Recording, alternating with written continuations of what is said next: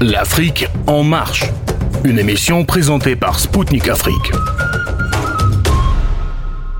Mesdames et messieurs, bonjour. Ravi de vous retrouver pour une nouvelle émission spéciale de l'Afrique en marche.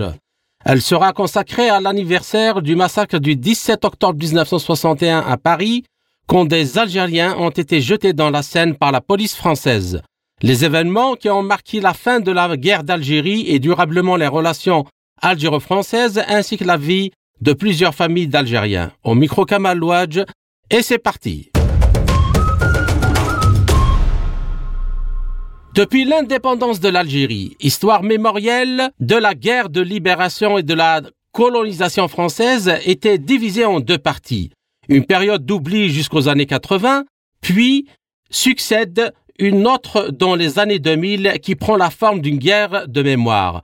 Cette division pose un sérieux problème car elle occulte les mémoires entretenues par des populations. Populations ayant vécu dans leur chair la déchirure, la souffrance comme les terraillements de la guerre. Ainsi, pour pallier à ce manque, Belaid Aban vient de signer un roman intitulé La lune à Tharganzmour, la lune à la ravine des oliviers. Professeur Aban est politologue en France, auteur d'essais sur le mouvement national algérien et la révolution algérienne. L'auteur a vécu enfant la guerre d'Algérie et connu la vie dans un village de regroupement en Kabylie, expérience qui l'a profondément marqué. L'objet du roman est la narration du vécu au jour le jour des bouleversements qu'elle a entraînés dans la vie d'une famille sur trois générations, une famille profondément arrimée à son terroir, la ravine des Oliviers. L'auteur propose aussi une plongée dans le pays profond des années 50, permettant de prendre conscience du poids de l'occupation française avec son cortège d'humiliation et de violence sur la vie des habitants dont l'existence a été véritablement spoliée.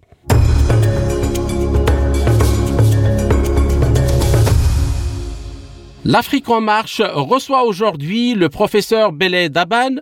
Nous allons évoquer son roman La guerre d'Algérie et le sens de son message en 2022 auprès de tous les pays africains qui cherchent à se défaire de l'emprise néocoloniale. Bonjour, euh, Monsieur Aban. Bonjour. Moi-même, je n'étais pas, j'étais pas dans l'optique euh, d'écrire un roman, en tout cas dans la suite des essais l'idée était venue euh, parce que c'était devenu une exigence après le certain nombre de conférences que j'ai faites, que ce soit en Algérie, euh, en France, au Canada, en Belgique, où euh, chaque fois les intervenants me disaient c'est bien ce que vous faites, mais est-ce que vous, devriez peut-être parler un jour des petites gens? Parce que les petites gens ont souffert. Là, vous parlez surtout de l'histoire politique, c'est-à-dire en fait la guerre des chefs et la révolution des chefs. Alors, euh, voulez-vous euh, nous parler peut-être un jour de la révolution des gens d'en bas? Et donc, c'est comme ça qu'est née l'idée d'une chronique, d'une chronique des villages de regroupement. Je voulais même euh, parler des faits réels. Et puis, au fur et à mesure que l'idée avançait, j'ai voulu m'octroyer une liberté romanesque, c'est-à-dire celle de décrire et d'écrire de manière totalement libre. Et d'ailleurs, si vous remarquez, le livre, il n'y a pas de nom, il n'y a pas de lieu connu. Euh, c'est pour avoir une liberté totale, pour ne pas, euh, qu'on me reproche de parler d'un tel de manière approximative ou, fausse. Donc voilà, l'idée du roman, c'est une promesse faite à des lecteurs pour qu'on puisse parler un petit peu des, des petites gens, des petites gens dont je faisais partie moi-même pendant la guerre de libération. Pouvez-vous situer votre récit romanesque dans le temps et dans l'espace le récit, c'est donc euh, euh, le récit des familles euh, algériennes, des familles paysannes, des familles montagnardes, où que ce soit, c'est-à-dire en Kabylie bien sûr, parce que moi je suis de la Kabylie, donc j'ai une sensibilité géographique, une sensibilité climatique, une sensibilité topographique. Donc chacun reconnaîtra effectivement que ça se passe en Kabylie, mais à aucun moment je n'évoque la Kabylie, mais je, vous redis que cela peut être n'importe quelle montagne algérienne. Alors, l'histoire, évidemment, commence euh, au moment où euh, les gens entendaient que la guerre était déclarée, mais après, il y a beaucoup de, retours sur le passé, pour d'abord asseoir le caractère des personnages, et puis également pour que l'on comprenne euh, toutes les souffrances vécues par les différentes couches de la société algérienne.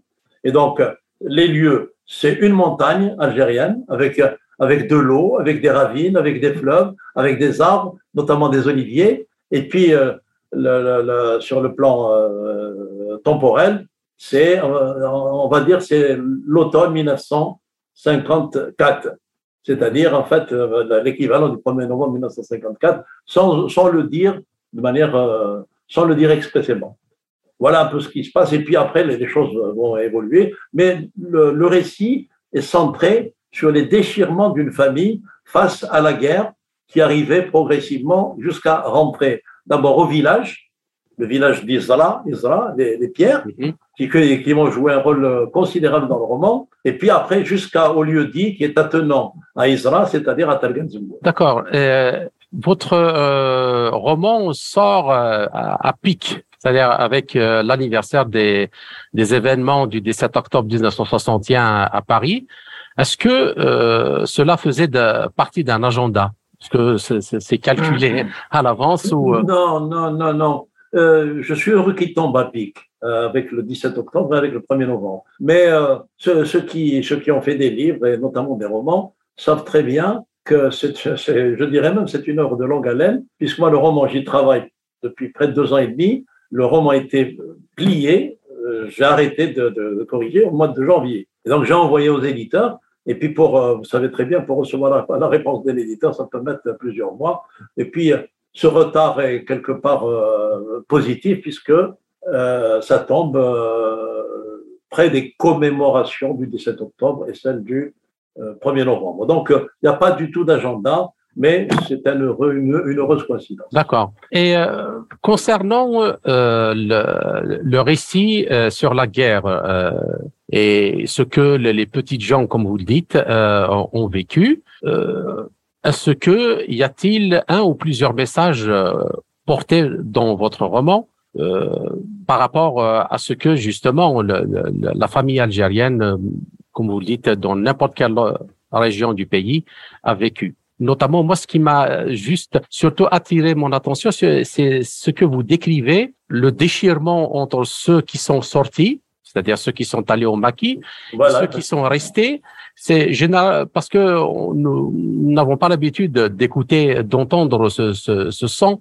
Et on a tendance euh, souvent à l'oublier ou à l'occulter, à l'occulter et montrer que le conflit qu'il y a eu entre les Algériens et l'armée française. Oui, euh, même dans les essais, j'ai abordé cette question. Euh, dans tous les, récits euh, historiens des historiens colonialistes, il est question des états d'âme de la population européenne d'Algérie, ce qui est tout à fait légitime, parce que malgré tout, c'était aussi un déchirement.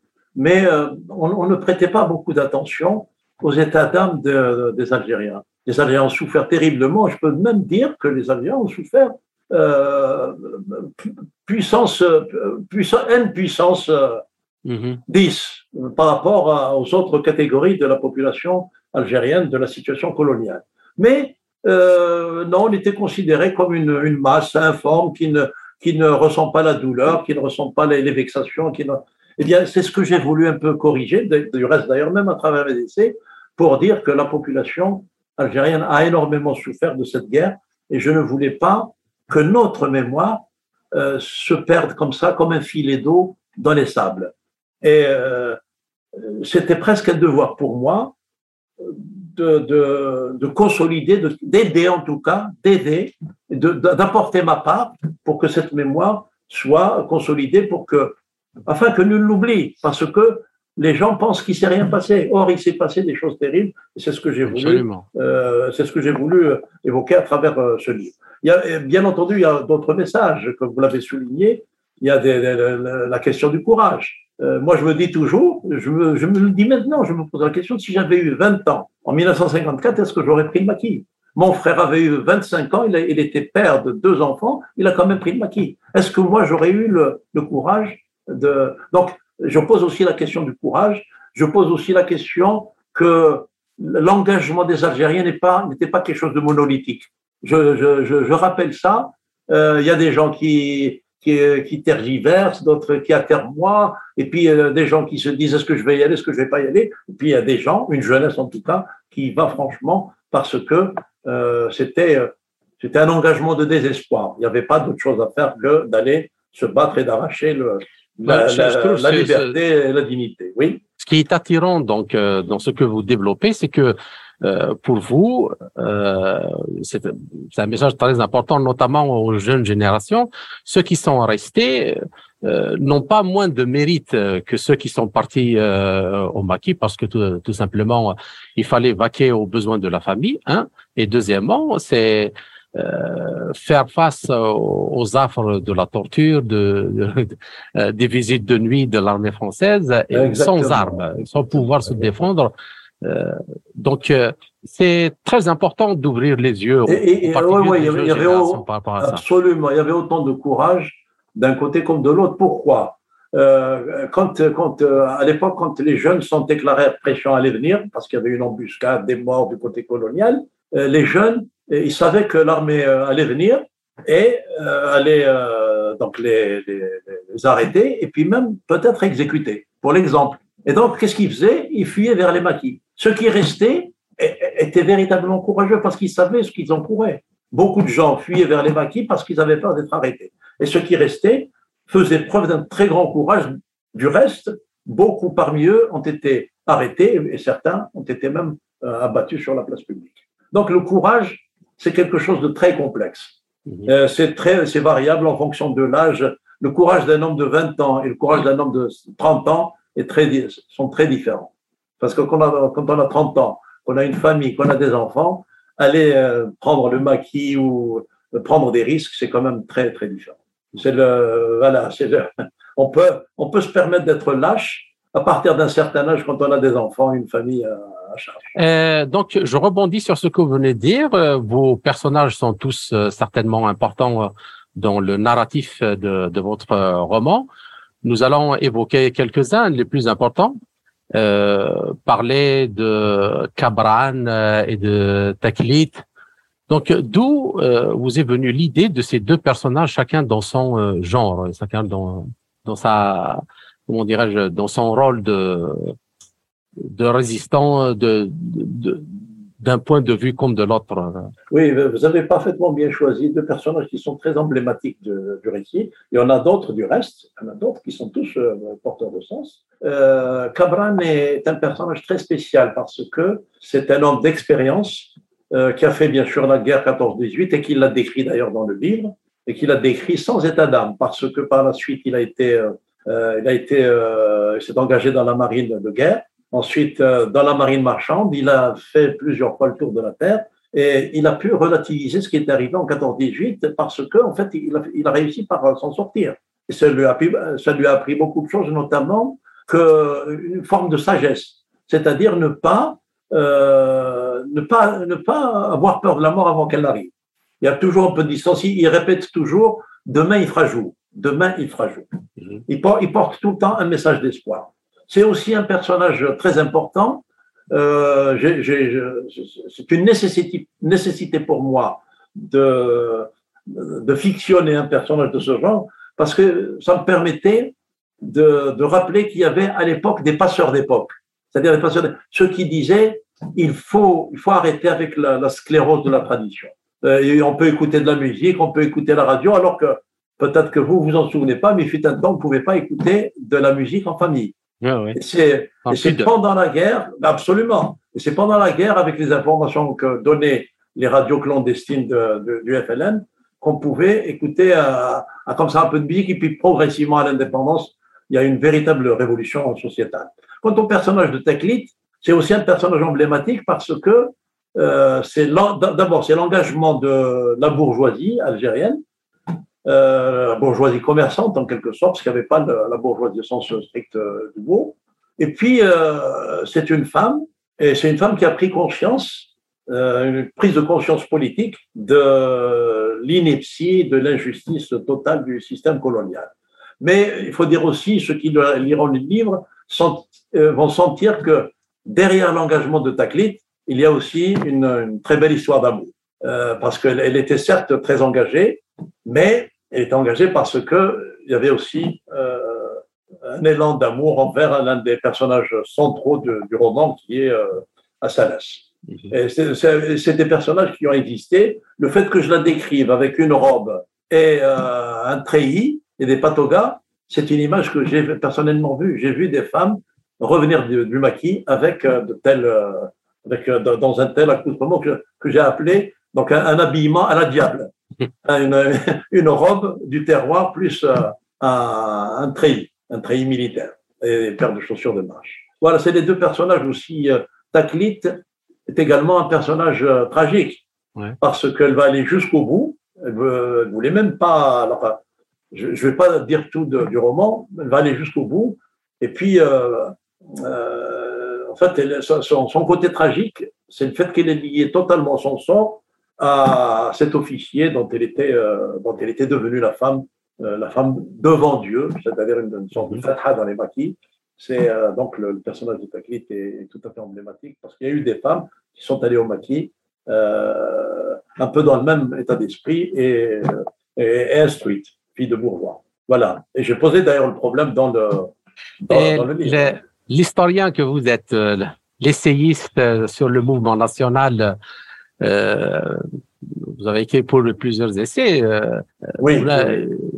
le passage de de l'écriture d'essais historiques documentés avec la rigueur académique nécessaire vers le, le, style romanesque.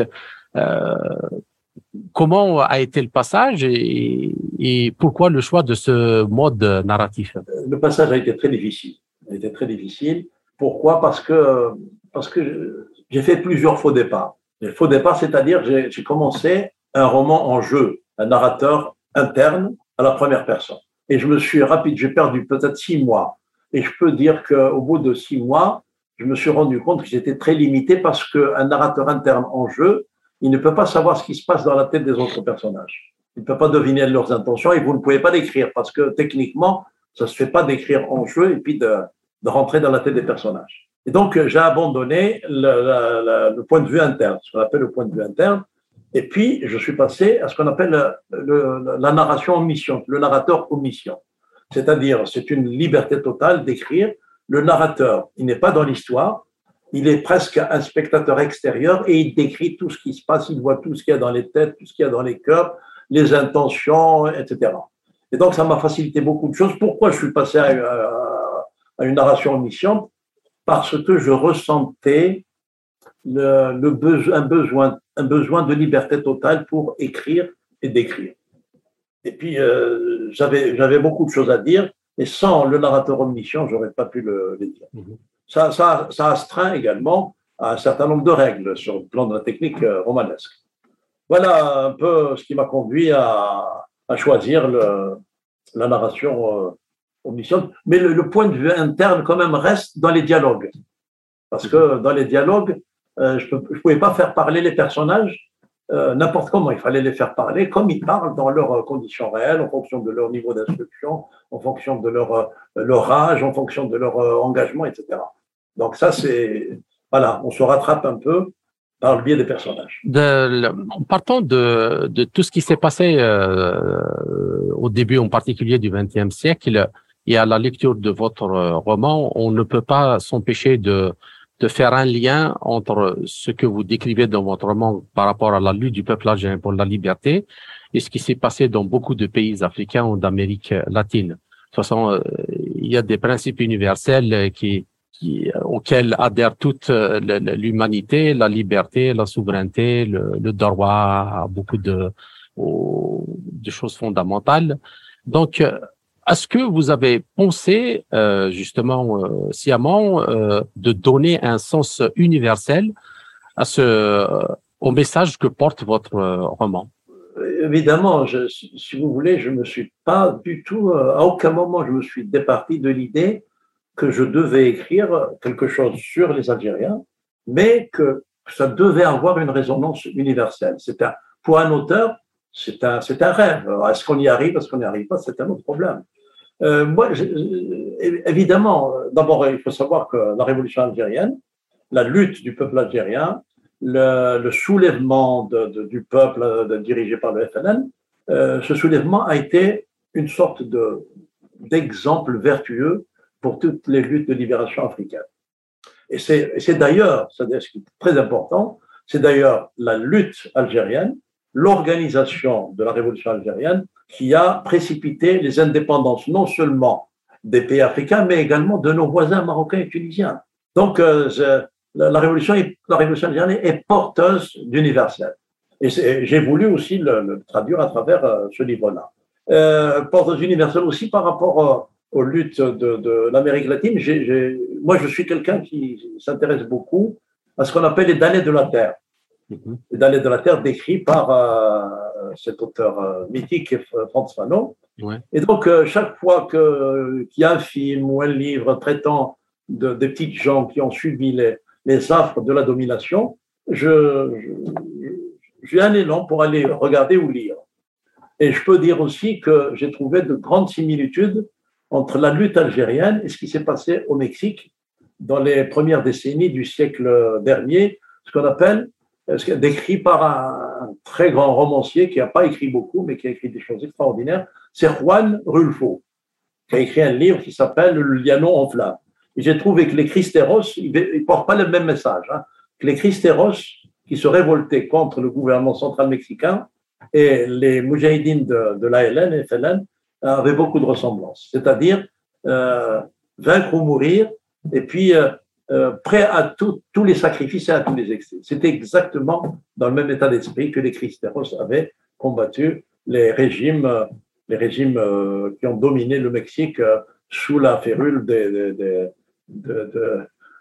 l'hégémonie yanquiste voilà, effectivement, ça, voilà, c'est, je ne me suis jamais départi de cette idée, même si je décris un microcosme villageois, je me suis dit, il faut quand même que ce soit une histoire dans laquelle chacun peut trouver une sorte d'exemplarité. Identifié. Voilà. Donc, votre roman tombe euh, avec la célébration de l'anniversaire des événements de, du 11 octobre 1961. Euh, 17 octobre. 17 octobre. 17 octobre 1961, mm. qui est une date importante dans la lutte du peuple algérien pour euh, la liberté, mais aussi on peut dire que c'est une date euh, charnière euh, dans la relation entre le, la France et l'Algérie, qu'elle soit d'un point de vue officiel ou, populaire. Est-ce que vous pouvez nous, nous, décrire, rappeler à nos auditeurs succinctement en quoi consistent ces événements du, du 17 octobre 61 euh, 17 octobre 1961, euh, donc ça s'inscrit dans le, le, relais que prenaient les, les, le mouvement populaire, les, manifestations populaires, euh, à partir du moment où euh, le plan Chal avait complètement laminé les maquis. Donc euh, le FLN avait décidé de, c'est d'ailleurs, c'est d'ailleurs ça le sens véritable de la primauté du politique sur le militaire. C'est-à-dire que les Algériens, à aucun moment, ils n'ont pensé qu'on pouvait remporter une victoire militaire sur le système colonial. Et donc, c'est le côté, le côté politique qui allait primer côté politique, médiatique et, diplomatique. Donc, le, le, 17 octobre 1961, ça a été impulsé par le, le, de la Fédération de France, c'était pour porter devant le monde, parce que Paris, c'est quand même une ville totalement ouverte sur le monde, porter la, lutte du peuple algérien aux yeux du monde. Alors, euh, voilà, donc je le remplace dans son, son contexte historique. Qu'est-ce qui s'est passé? Donc, le FLN donne instruction à un certain nombre de militants pour organiser une réunion de protestation contre le, couvre-feu qui a été imposé aux Nord-Africains, c'est-à-dire en fait aux faciès, et notamment aux Algériens. Et euh, les Algériens ont décidé de braver le couvre-feu. Ils sont sortis, en commande dit en kabyle, chouch femmes, personnes de tous âges, et enfants. Hommes, femmes, vieillards et enfants. Absolument. Ils sont sortis en tenue de, de villégiature, c'est-à-dire ils étaient en dimanche. Ils sont allés manifester pour dire nous, nous avons le droit de sortir comme tout le monde. Et il y a eu une répression féroce qui a fait plusieurs centaines de morts, à partir de, deux centaines en tout cas, avec des procédés de, de, mise en mort parfois atroces, puisqu'on les a jetés avec des, des, blocs dans la, dans la Seine. Et ça a été quelque chose d'épouvantable. Alors, c'est une réaction d'une extrême brutalité. Et la question qu'on peut se poser, pourquoi? Pourquoi un, pays des droits de l'homme Pourquoi un pays euh, censé être civilisé, mais qui a d'ailleurs euh, fait des entorses terribles à, à ce côté euh, civilisé, déjà en Algérie, par les, au cours de la conquête et au cours de, de la guerre de libération nationale, pourquoi donc il y a eu ce, cette répression sauvage à l'encontre d'un peuple pacifique. Euh, d'abord, euh, l'une des premières réponses qui vient à l'esprit, c'est qu'il ne considérait pas, euh, le système colonial ne considérait pas les Algériens comme des êtres humains normaux, comme des égaux.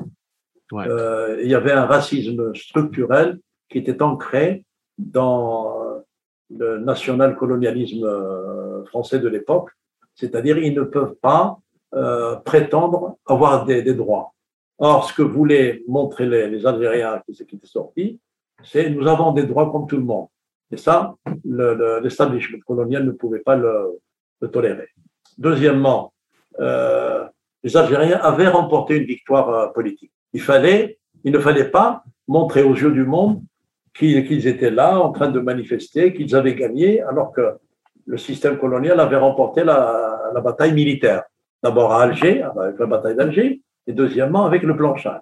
Et, les voilà maintenant qui prétendent, euh, qui prétendent à la victoire en sortant manifester dans la rue. Voilà. Et puis, euh, ceux qui se souviennent, c'était comme un non-événement. On n'en a pas parlé. Donc, ça a été complètement occulté. Et c'est justement, je voudrais d'abord, euh, parce que c'est pratiquement, euh, je parle sous votre contrôle, de 1871, depuis l'attribution du, du statut de nationalité euh, quand le système colonial a donné le statut d'indigène aux Algériens euh, et que le, disons cette euh, cette philosophie ou cette culture a considéré l'autre comme un sous-humain qui n'a pas le droit à avoir le à être traité comme euh, sur le même piédestal que les autres citoyens de, de l'empire ou, ou, de la République.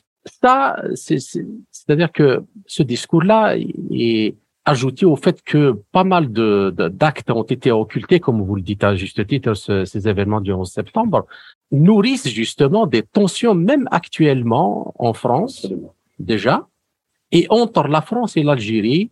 Euh, on voit que euh, chaque visite officielle entre les deux pays, il n'y a pas une seule visite où on parle du futur, mais on parle surtout de, de la mémoire. Euh, pourquoi, pourquoi tout ça? Comment pouvez-vous euh, euh, Il y a deux, choses très rapidement parce que c'est des questions très complexes, mais on peut prendre un, jour euh, du temps pour en parler.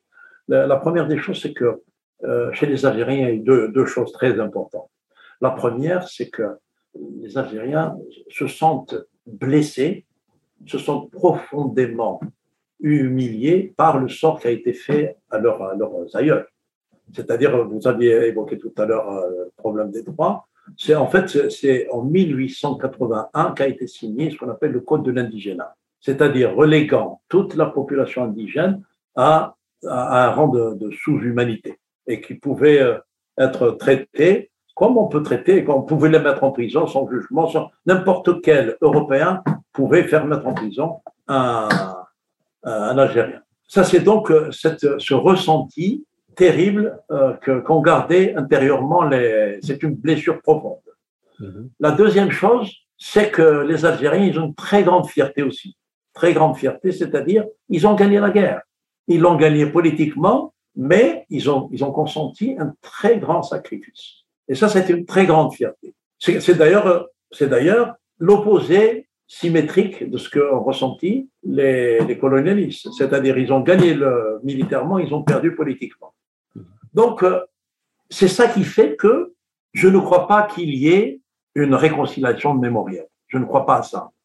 Parce que le, ressenti des deux mémoires est, totalement contradictoire. Les uns sont fiers d'avoir remporté une victoire, mais une victoire très très douloureuse, et les autres sont euh, euh, politiques bien sûr, et les autres ont gagné la guerre militairement, mais sont, sont partis penauds honteux, c'est-à-dire que c'est une victoire honteuse, victoire militaire honteuse. Les Algériens, c'est une victoire politique heureuse, fière et heureuse. Et c'est ça qui fait que les mémoires sont très difficiles à réconcilier. Et donc, euh, comment en sortir de là? Eh bien, c'est la réelle politique qui, a prévalu jusqu'ici. C'est-à-dire, euh, la France et l'Algérie euh, ne, peuvent, ne pourront jamais devenir des ennemis. C'est-à-dire, c'est comme, c'est comme un vieux couple. On peut se disputer, on peut, peut y avoir des tensions, mais il ne peut pas séparer. C'est comme ça parce que le vieux couple, qu'est-ce qu'il fait? Il a produit aussi une progéniture, il a produit des enfants.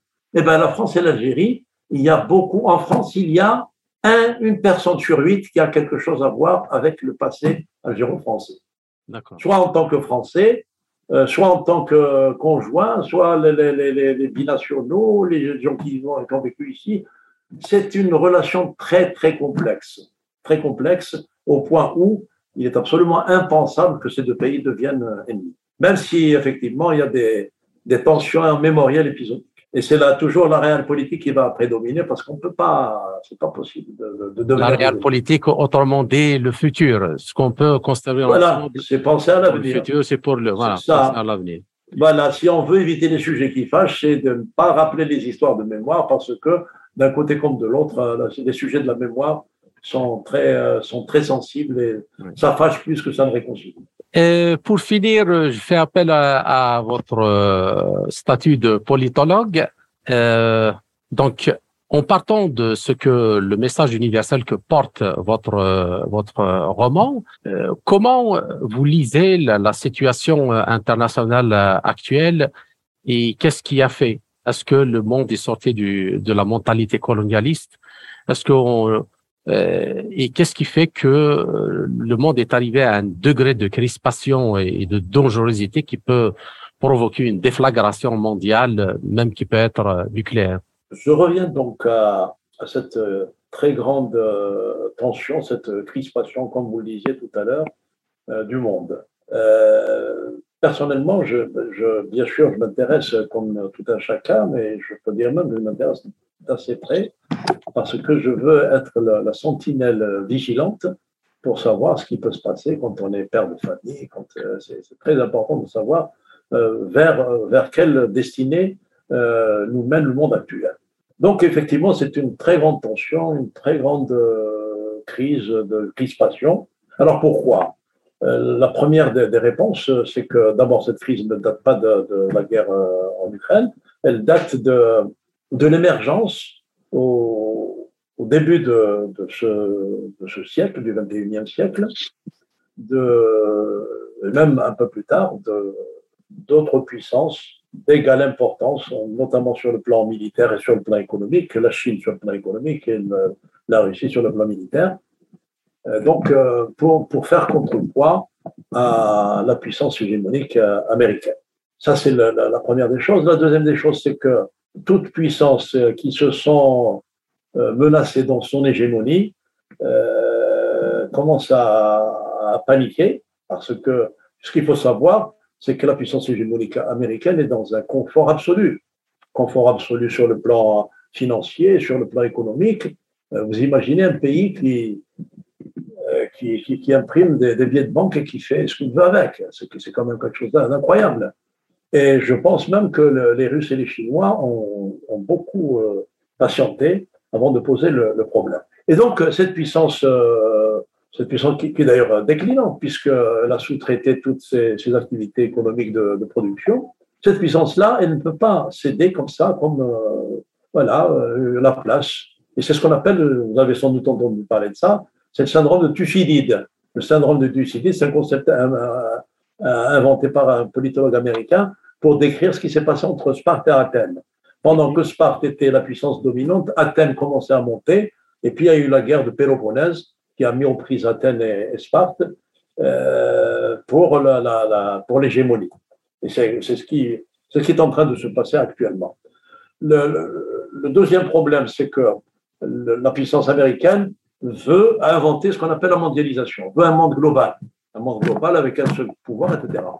Or, or les, puissances montantes, comme la Chine, comme la Russie, je dirais même comme euh, l'Iran, ce sont ce qu'on appelle ce que René Guénon a appelé l'État-civilisation. Et la, la, grande question qu'on peut poser, qu'est-ce que c'est l'État-civilisation C'est-à-dire un État, une nation, une culture, une histoire et un, un grand lien spirituel.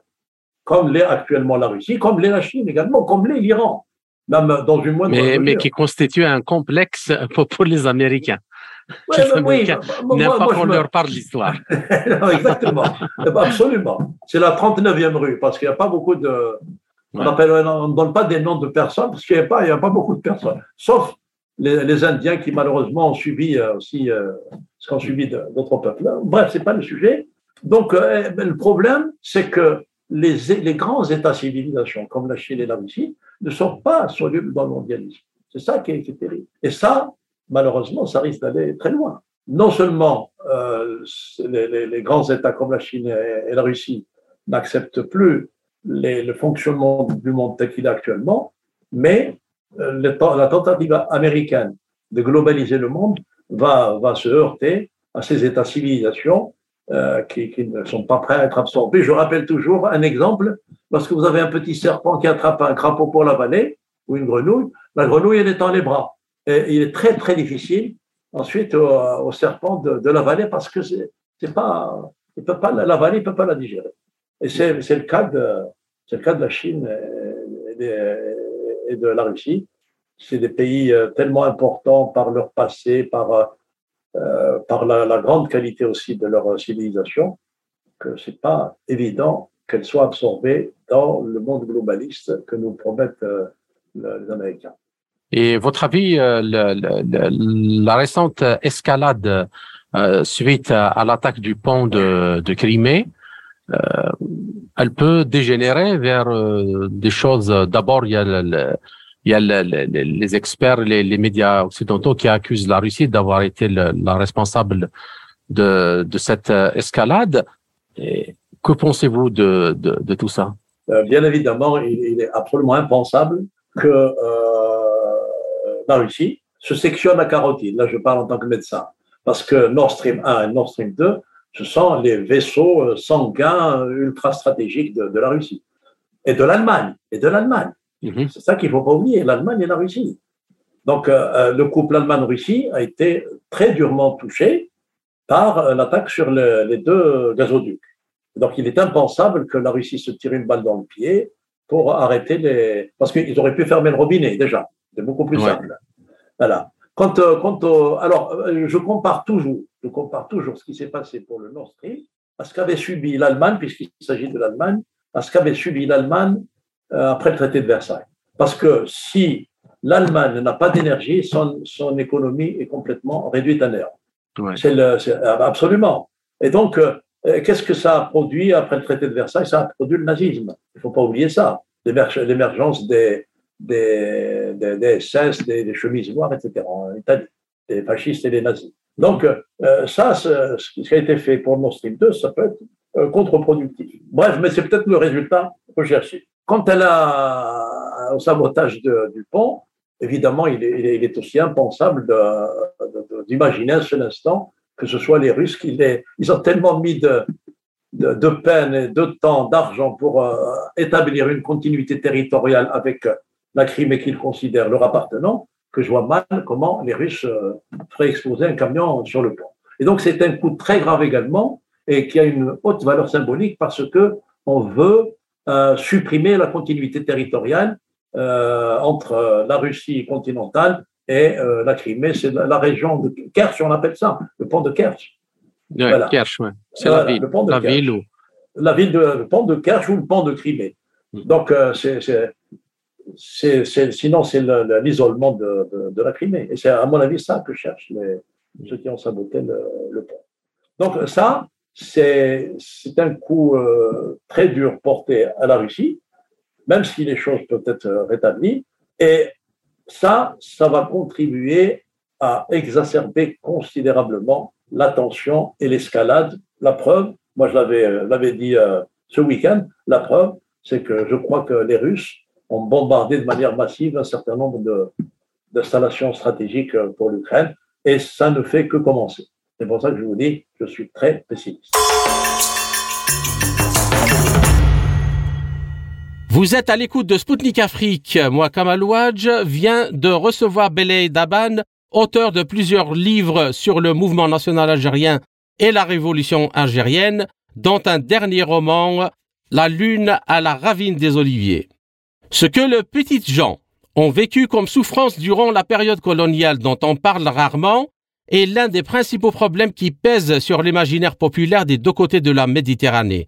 Elle entretiennent les conflictualités passionnelles rendant difficile tout rapprochement. Ainsi, tout travail sur cette période historique ne pourrait faire l'économie d'un traitement profond de cette question de la mémoire populaire. Je vous rappelle que c'est l'émission L'Afrique en marche.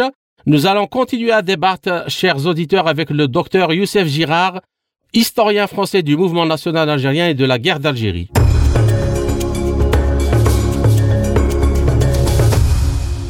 Je vous rappelle que vous êtes à l'écoute de Spoutnik Afrique. Je suis Kamal Ouadj, animateur de l'émission L'Afrique en marche. Je vous salue de nouveau sur nos ondes. Bienvenue à tous les auditeurs qui viennent de nous rejoindre. Aujourd'hui, avec mes invités, nous traitons de l'histoire de la colonisation française en Algérie. Le 17 octobre 1961 est une date tragique de l'histoire de l'Algérie, mais aussi de la France. Et si on noie les Algériens? Il y avait une telle description clinique griffonnée sur le muret du pont Saint-Michel à Paris.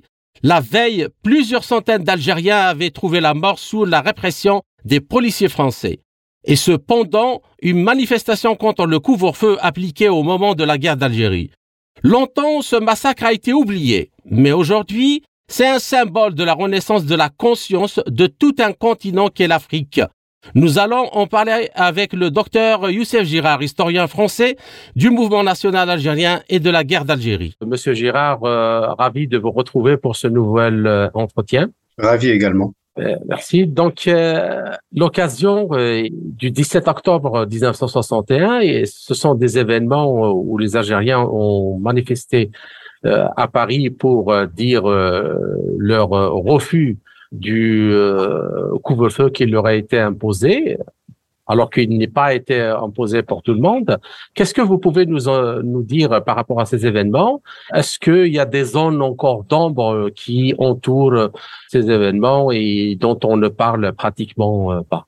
Les, événements aujourd'hui, il y a quand même un travail par, par des historiens comme euh, Jean-Luc Kennedy, par exemple, qui a été pionnier dans, dans le travail sur le, sur le 17 octobre ou euh, des historiens anglais comme euh, Jim House et Neil McMaster qui ont écrit des, un livre plus tard qui, euh, qui permettent quand même de, de, de bien cerner aujourd'hui ce, ce, ce, massacre du 17 octobre. Hein. Donc c'est un, un, massacre qui a lieu à la fin de la guerre d'Algérie, on est en 61, avec un gouvernement français qui est qui, en tous les cas a accepté dans les grandes lignes euh, l'indépendance de l'Algérie. Après, il s'agit pour le gouvernement français d'arriver en position de force euh, pour défendre au maximum ses intérêts dans une Algérie euh, post-coloniale telle dont la France veut garder un certain nombre de, de précarés, de mainmise, hein, notamment sur les ressources pétrolières du Sahara, puisque depuis déjà plusieurs années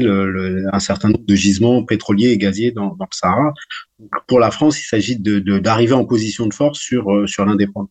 Euh, pour ça, il faut affaiblir notamment la Fédération de France, qui est, euh, une des principales sources de financement du, du FLN, puisque les travailleurs immigrés algériens en France cotisaient pour le FLN, et puis cet argent était transmis donc au FLN pour continuer son mouvement.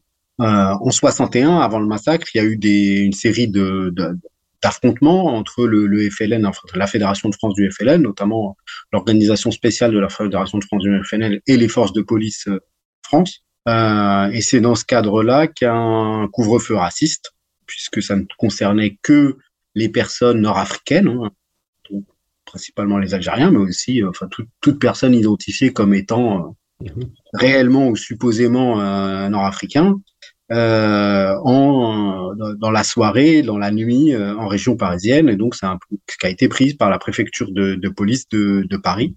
Euh, et donc, euh, face à ce couvre-feu euh, raciste, la Fédération de France du FLN a décidé d'organiser une grande manifestation dans le 17 au soir, dans les rues de Paris, grande manifestation qui devait être strictement pacifique, hein, puisque euh, voilà, il était hors de question pour la Fédération de France de euh, même avoir un couteau suisse dans la poche parce qu'il fallait vraiment que ça soit une manifestation pacifique pour montrer l'opposition des de la communauté algérienne en France, hein, de la diaspora algérienne, à cette à ce couvre-feu. Et au-delà de ça, euh, peser dans les négociations euh, pour euh, l'indépendance de l'Algérie en montrant que les Algériens de France étaient également mobilisés.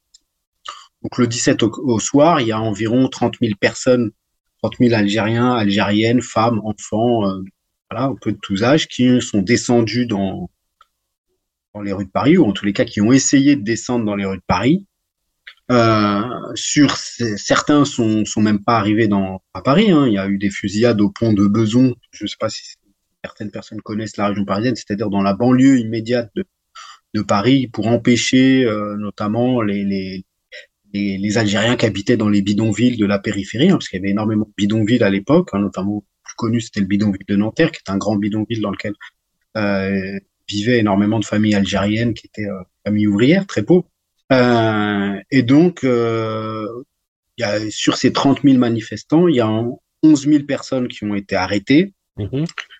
euh, qui ont été enfermées, par exemple, dans, dans, dans des choses, dans des, dans, dans des endroits qui n'ont strictement rien à voir avec euh, les, des commissariats, enfin des procédures classiques. Hein. Par exemple, le Vélodrome d'hiver, un certain nombre de manifestants ont été enfermés au Vélodrome d'hiver à Paris euh, ou dans des salles de spectacle parisiennes. Euh, sur ces 11 000 personnes, un, grand nombre ont été renvoyés en Algérie. Euh, il y en a d'autres évidemment qui ont été blessés par, centaines. Et on considère que euh, avant le 17 octobre, mais aussi après, parce que les massacres ont continué les jours suivants. Hein. Il y a des gens, par exemple, qui ont été arrêtés, qui ont été emmenés au bois de Vincennes et pendus aux arbres du bois de Vincennes. On estime qu'il y a entre 200 et 300 algériens qui sont morts durant cette période-là, mais les chiffres sont très compliqués à, à donner parce que, euh, évidemment, euh, la police ne recensait pas les morts algériens euh, comme étant euh, victimes de la répression policière, puisque c'est c'est c'est l'assassin qui faisait euh, la comptabilité. Donc forcément, on annonçait qu'il y avait des gens qui avaient disparu, mais on disait pas pourquoi ils avaient disparu. Donc c'est très très compliqué d'avoir une comptabilité extrêmement précise euh, du nombre euh, du nombre de personnes euh, personnes tuées à ce moment du 17 octobre. Il y a des gens qu'on connaît. Hein. Il, y a, il y a une étude notamment d'une historienne algérienne qui s'appelle Malika El Corso sur une jeune fille qui s'appelait Fatima Bérard, qui, est, qui, qui, habitait à Saint-Denis et qui dont le corps a été retrouvé dans, dans, le canal de la ville euh, quelques jours plus tard, par exemple. D'accord. Euh, J'aimerais rebondir euh, euh, sur ce que vous avez dit de, au début, sur cette euh, volonté des autorités françaises, euh, donc euh, qui négociaient justement pour l'indépendance de l'Algérie, de se projeter dans l'après-indépendance en essayant de se réserver des précarés ou, ou des chasses gardées pour faire avancer les intérêts de la France. Cela, ce qu'on appelle les réseaux France-Afrique ou les réseaux Foucard. Est-ce que vous pensez que le fait de ne pas justement euh, aborder les problèmes euh, mémoriaux qui posent toujours problème parce que euh, ces questions ne sont pas élucidées ou du moins, du moins, elles ne sont pas intégrées dans le débat entre les différents pays, ceux qui ont été colonisés et les colonisateurs. Et cette, euh, cette politique de la France-Afrique, qui est actuellement euh, d'une manière euh, très populaire contestée euh, en Afrique. Alors là, là, il y a là une situation un peu particulière qui est là, ce qu'on a appelé aussi la France-Algérie, qui est un peu peut-être pas exactement, je pourrais étudier ça très précisément, les mêmes réseaux que la France-Afrique, mmh. mais il y, a, y, a, eu des choses hein, sur la, la France-Algérie, sur, sur les continuités de la colonisation entre, enfin les continuités entre la période coloniale et la, la période. Euh, évidemment que les questions mémorielles, mais c'est pas que des questions mémorielles, c'est aussi des questions euh, très pratiques. Euh, par exemple, l'Algérie, depuis l'indépendance, euh, demande la rétrocession des archives que la France a euh, emportées et qui sont à Aix-en-Provence, et qui ne sont pas que des archives françaises, qui sont aussi des archives de la période ottomane. donc parce que la France a, colonisé, elle a récupéré les, les archives euh, de, de, la période ottomane, euh, et ces archives de la période ottomane se retrouvent à Aix-en-Provence, comme les archives. Donc il y a, c'est pas que des questions mémorielles, c'est aussi des questions euh, pratiques sur, par exemple, comment on gère les archives. Euh, ces questions-là, effectivement, elles sont pas réglées. Et en France, j'allais vous dire, la, la question mémorielle, elle a une, elle a une double face. C'est-à-dire qu'elle a une face effectivement de relations internationales entre la France et l'Algérie, ou plus largement entre la France et l'ensemble des pays africains qui ont été colonisés par la France. Euh, mais elle a aussi une dimension interne. C'est-à-dire que le discours mémoriel actuellement qui est tenu euh, par, euh, par les autorités françaises, hein, par, Macron par exemple, et puis le rapport par exemple Stora qui a été fait l'an dernier, c'est un rapport sur la mémoire entre la France et l'Algérie, mais qui s'adresse, qui cible particulièrement les personnes issues de l'immigration en France, en disant que ces gens-là euh, développent euh, une mémoire postcoloniale euh, qui, qui, comment dire, qui, qui maintient, enfin, qui, qui, qui, qui, crée des tensions identitaires en France, etc. Donc, cette mémoire postcoloniale, c'est tout simplement une mémoire qui demande la vérité sur ce qui s'est passé durant la colonisation et qui essaye d'étudier les liens et qui conteste évidemment la situation actuelle des liens entre la gestion euh, de l'immigration et de des, des, des, descendants de l'immigration et la période coloniale. En gros, c'est une manière de refuser euh, aux descendants de, aux, héritiers de l'immigration, aux descendants d'immigrés, euh, l'égalité euh, en France. Hein, c'est tout simplement ça. Hein. Et ça, je pense que pour le, quand on étudie les questions mémorielles, c'est très important de voir ces deux dimensions la dimension relation internationale et la relation interne. Mmh. Euh, je ne sais pas si les gens se souviennent des déclarations de Macron il y a à peu près un an sur euh, c'était des déclarations euh, en vérité plus destinées à l'élection présidentielle et euh, euh, à des enjeux politiques internes. Le problème, c'est qu'aujourd'hui tout se sait, et donc ça a créé des très fortes tensions avec l'État algérien. Ouais. Et donc, vous évoquez quand même un, un important problème qui est celui justement des questions, au-delà des questions mémorielles, et, et celles qui concernent de, des problèmes pratiques et qui vraiment bloque euh, l'épanouissement d'une relation apaisée et tournée vers le futur. Euh, d'ailleurs, vous avez cité la question des archives. Il y a la, question aussi de la récupération des, des, crânes euh, des anciens combattants qui sont à, que, que, la France refuse encore de restituer. Elle a restitué, ça fait deux ans, je crois, de 24 crânes. Mais encore, il y a plus que ça c'est le, les archives qui concernent les essais nucléaires euh, que la France a menés en, en, Algérie et dont on ne connaît pas euh, les cartes où, où, euh, où, ont été euh, menés ces, ces, essais et euh, les cartes de l'expansion des déchets, qu'ils soient gazeux ou, ou les poussières de radioactives. Euh, ça d'un côté, et de l'autre aussi aussi qui est euh, quand même euh, un problème euh, assez épineux, c'est celui de, de, des mines personnelles qui sont qui ont été mises sur les deux lignes Charles et Maurice pour séparer l'Algérie de la Tunisie et, du Maroc. Tout ça, n'a pas été. alors, la question justement, quand on ferme la porte à, à au traitement de ces problèmes, euh, parce que euh, les essais nucléaires ou le, la ligne Maurice et Charles font, font, encore des victimes. Euh, même aujourd'hui, on ne sait pas où sont les, les, mines personnelles. Comment, dans ce cas-là, peut-on euh, débarquer à Alger avec 16 ministres, je parle de la, première ministre française, pour dire que nous avons décidé de faire une relation euh, nouvelle euh, et, et, tournée vers le futur? Euh, posons-nous la question pourquoi est-ce qu'il y a qu'est-ce qui a changé entre il y a un an et les déclarations extrêmement virulentes d'Emmanuel Macron sur justement la mémoire algérienne, l'histoire officielle en Algérie. etc., etc. Je, je, pense que les gens, j'espère que les gens ont en mémoire ces déclarations qui étaient quand même très, très, très, très euh, violentes. Hein, oui, absolument. Et euh, un an plus tard, on nous explique les, le même pouvoir, puisque Emmanuel Macron a été réélu, euh, qu'on va établir de nouvelles relations apaisées et que tout va bien. C'est-à-dire qu'il y a un an, euh, on était prêt, on avait un gouvernement qui était quasiment prêt à envoyer, euh, excusez-moi l'expression, balader euh, les relations avec l'Algérie en disant en gros, c'est votre ça nous concerne pas, ça nous intéresse pas, vous êtes une dictature militaire qui utilisait l'histoire comme une rente mémorielle, c'était le terme de Emmanuel Macron.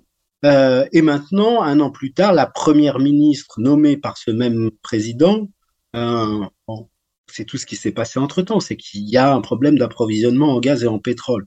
Euh, et que la France vient chercher du gaz et du pétrole. Je pense que la, question de la mémoire, de la justice historique, de l'histoire, des problèmes concrets sur effectivement les essais nucléaires que vous évoquiez ou les, les, mines, euh, les, mines euh, au niveau des, frontières algériennes.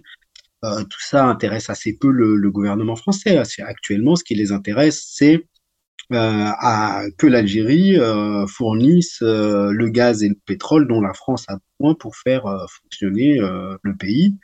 Et que pour ça, effectivement, on est prêt à beaucoup de déclarations. Je suis sûr qu'actuellement, s'il y a plus, s'il si, a pas de quoi chauffer la France euh, pendant l'hiver, euh, on va tout de suite retrouver les, les, les plans des, des, des, mines antipersonnelles euh, Charles et Maurice. Hein. Ça, ça, peut aller très vite. Hein. Et dans ce dans cette euh, lignée, euh, il y a les, les, autorités algériennes, tout comme les autorités françaises, et les autorités françaises qui accusent les Algériens qui a des, des, réseaux qui sabotent les relations, les Algériens qui a, euh, accusent euh, la France pour, en disant qu'il y a des réseaux euh, qui sabotent les relations. Je crois que ça, c'est ce que vous avez évoqué tout à l'heure euh, en nommant, en la nommant comme la France-Algérie. Est-ce que vous pouvez nous dire, euh, nous développer ce concept-là? Qu'est-ce que qu'est-ce que vous voulez dire par la France-Algérie? La France-Algérie, c'est d'abord un livre qui a été écrit euh, il y a quelques années hein, euh, par un journaliste algérien euh, qui euh, qui développait sur sur un livre très épais les relations justement entre la France et l'Algérie. Mais on pourrait revenir, enfin les, relations néocoloniales, hein, parce que c'est ça dont il s'agit. Mmh chose. C'est pas des relations. Si c'était des relations d'État à État euh, apaisées et normales, comme la France peut avoir, je sais pas, avec euh, la Belgique, euh, il n'y aurait pas de, de soucis particuliers. C'est des relations néocoloniales euh, qui sont qui sont basées sur euh, des intérêts entre euh, entre certaines personnes en Algérie et certaines personnes en France qui ont des intérêts communs à maintenir une relation néocoloniale entre entre ces deux pays. Euh, notamment euh, pour, euh, pour l'exploitation de certaines ressources, le gaz, le pétrole, euh, ou pour, pour par exemple la, la fourniture de l'armement. La France, pendant, pendant des années, a fourni de l'armement ou a vendu du blé aussi à l'Algérie. Hein. Mmh. L'Algérie est un marché pour le, par exemple pour, pour les céréales françaises. donc il y a des, il y a des, il y a des, il y a des relations qui sont pas des relations, à dire saines, puisque il y a même des, des je crois que c'était un dossier Mediapart sur euh, le financement de la campagne d'Emmanuel Macron qui aurait été en partie financé euh, par euh, des financements qui viendraient de l'autre côté de la Méditerranée. Moi, je suis pas spécialiste de ces questions-là, mais c'est des, c'est des choses qui, qui, sortent de temps en temps. Euh, et puis euh, des relations culturelles aussi. Hein. On, ne sait pas avec l'Algérie, mais on sait par exemple avec la Tunisie, parce que c'était sorti après la révolution tunisienne, que la France, finançait euh, la presse francophone tunisienne. Il faut bien savoir ce qu'il en est de la partie de la presse francophone algérienne, qui des fois est très francophile, par exemple. D'accord. Donc, ce que vous avez euh, rappelé par rapport euh, à cette France-Algérie, mais pas uniquement la France-Algérie, mais en général, on parle de la France-Afrique. depuis le début de la crise en Ukraine, notamment avec le début de l'opération russe dans ce pays, il y a des bouleversements euh, mondiaux qui se dessinent de plus en plus, un monde qui veut euh, exister en dehors de la domination occidentale. Est-ce que vous pouvez nous dire un mot sur ce qui se passe dans les pays africains justement qui contestent, qui contestent euh, ouvertement ou les masses populaires contestent ouvertement euh, l'influence euh, qu'ils jugent négative de la France postcoloniale, comme au Mali, comme au Tchad, comme au Niger. Je crois que ça, je crois que c'est c'est un mouvement qui est beaucoup plus profond que le que l'invasion ou l'opération militaire, comme on va l'appeler, euh, russe en Ukraine. C'est quelque chose qui est qui comme qui a plusieurs années déjà, notamment en, en Afrique de l'Ouest avec la contestation du franc CFA euh, qui est quand même quelque chose de profond et qui date de plusieurs années euh, maintenant, où il y a une mobilisation des, des, des sociétés civiles des, des, des pays d'Afrique de l'Ouest euh, sur cette question du franc CFA, puisqu'ils veulent, enfin une partie en tous les cas de ces sociétés civiles veulent récupérer leur souveraineté monétaire, c'est-à-dire ne plus euh, avoir le franc CFA dont, euh, par exemple, les, les, billets sont imprimés en France. Hein. Mmh. Ça le franc CFA ça fait quand même, euh, ça fait monnaie. C'est le franc des anciennes colonies euh, de France. C'est c'est, c'est, enfin bon, je veux dire, c'est quand même. Euh, s'il si, y, y avait des, il y, a pas beaucoup de pays dans le monde qui ont euh, un, une monnaie qui a le nom de l'ancienne puissance coloniale, quoi. C'est, c'est quand même assez marquant, rien que le nom. Mmh. Et donc il y a, y a cette, cette contestation du franc CFA qui quand même a plusieurs années, avec des mouvements, des manifestations, euh, des livres qui ont été publiés, des conférences. Enfin, il y a toute une mobilisation de la société civile euh, des pays d'Afrique de l'Ouest qui utilisent cette monnaie-là euh, contre cette monnaie-là, euh, en disant que c'est une monnaie néocoloniale et qui empêche, parce que c'est pas simplement une monnaie pour une monnaie, mais qui contraint et qui empêche, qui entrave le développement des pays d'Afrique de l'Ouest. Et ce qui est souvent pris comme exemple dans, ces pays-là, c'est l'exemple du Ghana voisin, qui a un développement supérieur et certains économistes, alors je suis pas spécialiste d'économie, je suis pas économiste, mais en tous les cas certains économistes africains défendent l'idée, euh, avec arguments économiques à l'appui, hein, que euh, le Ghana a un, développement supérieur, plus rapide, etc., euh, notamment parce qu'il a une souveraineté monétaire que n'ont pas les pays francophones voisins. Cette question-là, euh, c'est une question, euh, voilà, c'est une question profonde, urgente pour les pays africains. Euh, et donc, je, cette contestation-là, elle, elle est comment, elle est très ancienne. Effectivement, hein, là depuis notamment l'évacuation des troupes françaises du Mali, on voit qu'il y a, il y a ça, ça, a créé un exemple entre guillemets pour les pays voisins en disant euh, le lien justement néocolonial, la France-Afrique, etc. Euh, bah, finalement, même un pays euh, parmi les plus en difficulté d'Afrique, hein, le Mali c'est un pays, c'est ce qu'on appelle un PMA, un pays les moins avancés en géographie. même un pays africain en difficulté comme, comme, le Mali peut faire le choix de, de comment dire prendre ses distances avec Paris. Mais euh, une question quand même qui revient à l'esprit de n'importe quel euh, observateur, qui se penche un peu sur ces questions-là, c'est de se poser la question, mais comment comment la France a pu à ce jour continuer à, à maintenir ce système euh, comment par quel mécanisme par quelle euh, alchimie euh, elle a réussi à maintenir ce système où actuellement encore les pays africains de la CDAO c'est-à-dire de l'Afrique de, de l'Ouest et de l'Afrique centrale sont obligés de déposer 50% de leurs réserves en devises contre lesquelles la France appuie sur le bouton à Chamalières pour imprimer le, le, le, le franc CFA, c'est le franc des euh, colonies françaises d'Afrique, dont euh, un euro coûte actuellement, je crois si j'ai la bonne mémoire, 600 euh, environ 650 francs CFA. C'est autant dire que pratiquement rien du tout. Et avec euh, le, la chute de la valeur de l'euro, c'est les premiers pays africains qui vont euh, payer le, le prix de, la, de, cette chute de, de, la valeur, de la dépréciation de la valeur et de l'inflation. C'est, ce sont ces pays. On ne comprend pas comment euh, ils continuent encore à, à être à l'intérieur de cette de ce système.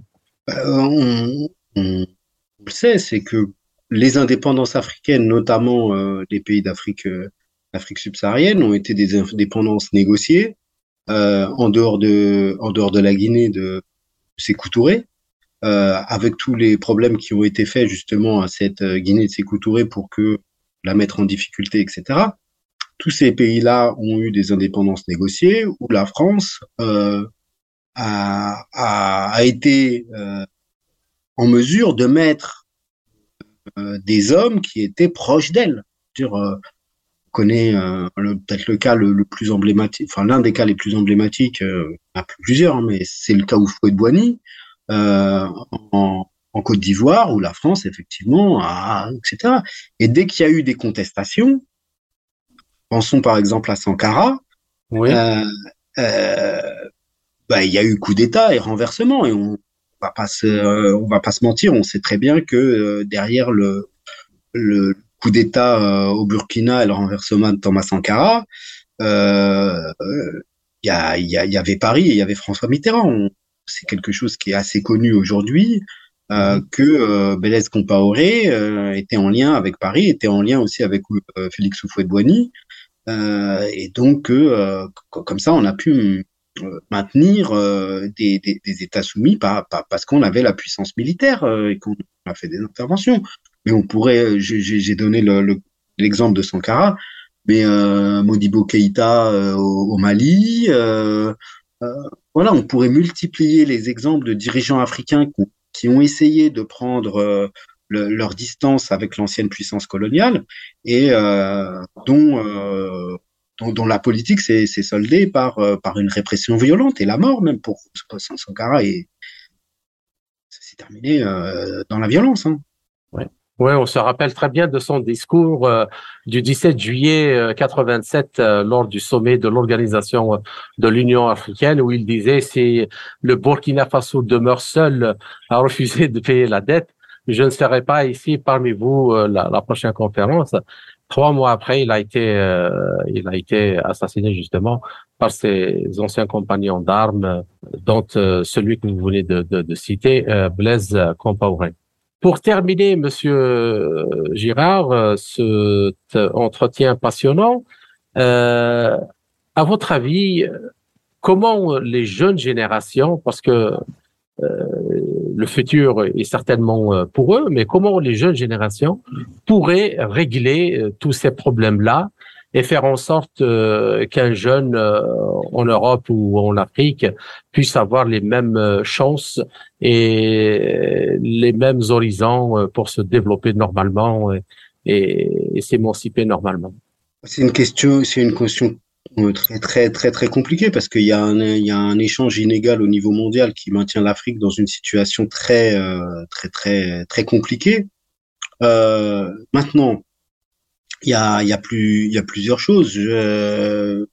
Aujourd'hui, et c'est ce qui pose problème en France et qui crée une grande, grande inquiétude, c'est qu'un certain nombre d'États africains veulent, euh, ne veulent plus rester en tête à tête justement avec l'ancienne puissance coloniale et qui veulent euh, établir des relations multilatérales euh, avec plein de pays qui sont euh, la Chine, la Russie, la Turquie, euh, tous, ces, pays qui, investissent en Afrique et qui, comment dire, qui inquiètent beaucoup, euh, beaucoup la diplomatie française.